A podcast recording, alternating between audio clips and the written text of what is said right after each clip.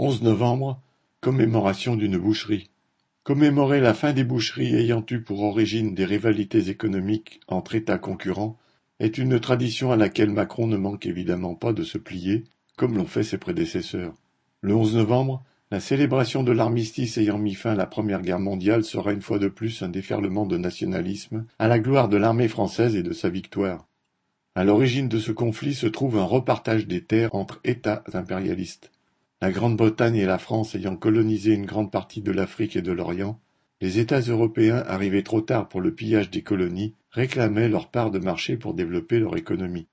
Afin d'arrimer les populations aux intérêts de leurs bourgeoisies respectives, les dirigeants politiques des différents pays menèrent alors une intense propagande nationaliste, à laquelle la plupart des partis socialistes, formant la Seconde Internationale, se plièrent, laissant la voie libre à la bourgeoisie pour envoyer les prolétaires au massacre. Seuls les partis socialistes russes et serbes, et aussi italiens, refusèrent de soutenir ouvertement la guerre, et dans d'autres pays comme en France, les militants ne furent qu'une poignée à rester sur une base internationaliste, faisant leur le slogan L'ennemi est dans notre pays. Depuis 1920, chaque 11 novembre se tient une cérémonie devant la tombe du soldat inconnu, sous l'arc de triomphe, qui regroupe dirigeants politiques, militaires, anciens combattants et nationalistes de tout poil, les belles paroles ne manquent pas pour vanter le sacrifice de ceux qui ont donné leur vie pour sauver la patrie et la liberté. Venant de la bouche des descendants idéologiques de ceux qui envoyèrent des millions de jeunes se faire tuer, ces propos ont un goût amer. La guerre de 1914-1918 fut une effroyable boucherie, faisant plus de 9 millions de morts, en majorité des hommes jeunes, et 8 millions d'invalides. Pour la France, le bilan a été de 1,4 million de morts et de 3 millions d'invalides. La guerre dressa les uns contre les autres des peuples que rien n'opposait, incluant même des hommes qu'elle était allée chercher dans les colonies.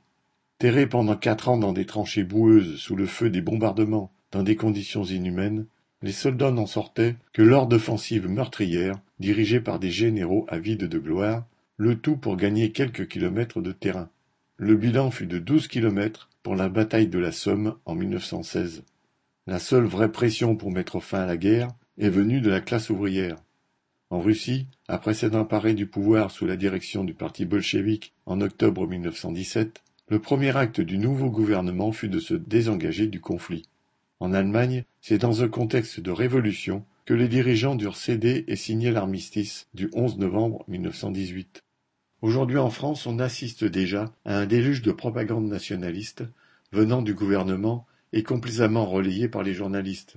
Cela va de la défense du produire français, y compris lorsqu'il s'agit de la production d'engins de mort, aux spots de télévision et reportages consacrés à l'armée française et à sa collaboration avec l'armée ukrainienne, toujours au nom de la défense de la démocratie.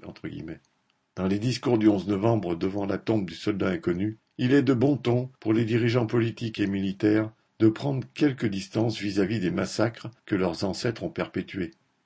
Mais cela ne les empêche pas, par ailleurs, de préparer l'opinion à un nouveau conflit pour la défense des intérêts capitalistes qui pourrait être encore plus meurtrier et dévastateur que la Première Guerre mondiale.